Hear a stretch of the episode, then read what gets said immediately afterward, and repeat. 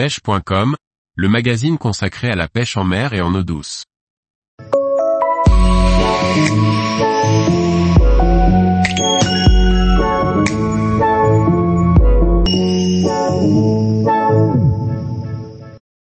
Le dérigue pour la pêche de la carpe version èche flottante. Par Grégory Martin.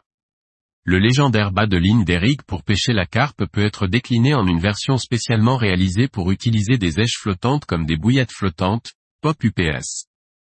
Découvrons comment réaliser cette version particulière. Le bas de ligne d'Eric est utilisé pour écheur des appâts ou équilibrés, mais il est possible de l'adapter pour utiliser des èches flottantes. Pour cela il suffit de créer une articulation sur le bas de ligne d'Eric afin de pouvoir faire décoller l'ensemble hameçon, Tout en gardant les principaux avantages qui le caractérisent. Le dérigue permet de présenter une èche mobile sur un décourant le long de la hampe de l'hameçon. Pour le réaliser, nous utilisons du fluorocarbone qui a la particularité d'être rigide. Cette rigidité aux nombreux avantages ne permet pas d'utiliser des appâts flottants comme bon nous semble. Il est donc nécessaire d'apporter certaines modifications afin de pouvoir l'utiliser en toute efficacité et toute flexibilité avec des appâts flottants type POP UPS. Afin de casser la rigidité du bas de ligne des rigues et d'utiliser facilement des èches flottantes, il convient de créer une articulation à distance souhaitée de l'hameçon. La distance choisie sera la hauteur à laquelle remontera l'ensemble hameçon-èche.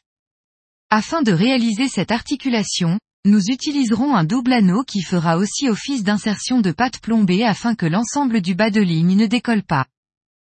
À adapter suivant les conditions bien entendu. Du shadow en diamètre 40. Un hameçon chaud Power Hooks numéro 6. Un micro émerillon à anneau. Un double anneau. De la pâte plombée. Un manchon anti-emmêleur. Une paire de ciseaux. Un briquet. Un tire-nœud. 1. Couper 20 cm de shadow environ. 2. Réaliser le nœud de maintien du dé dans le bas de la hampe de l'hameçon, au niveau de la courbe. 3. Maintenant que la base du dérigue est réalisée, venir passer un micro-émerillon à anneau. 4. Passer le shadow par l'extérieur de l'œillet tout en commençant à former le dé.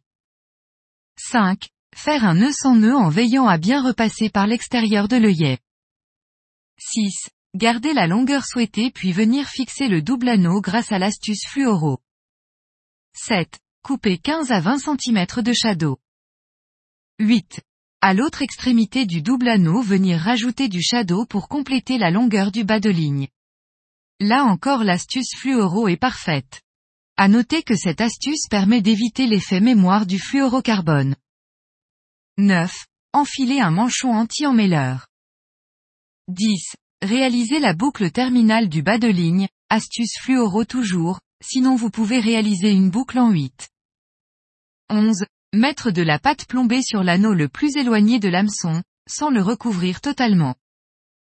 Cette version articulée du dérigue permet donc d'utiliser facilement des appâts flottants tout en gardant ses principaux avantages à savoir discrétion, rigidité, certes moindre dans cette version, et mobilité de lèche. Tous les jours, retrouvez l'actualité sur le site pêche.com. Et n'oubliez pas de laisser 5 étoiles sur votre plateforme de podcast.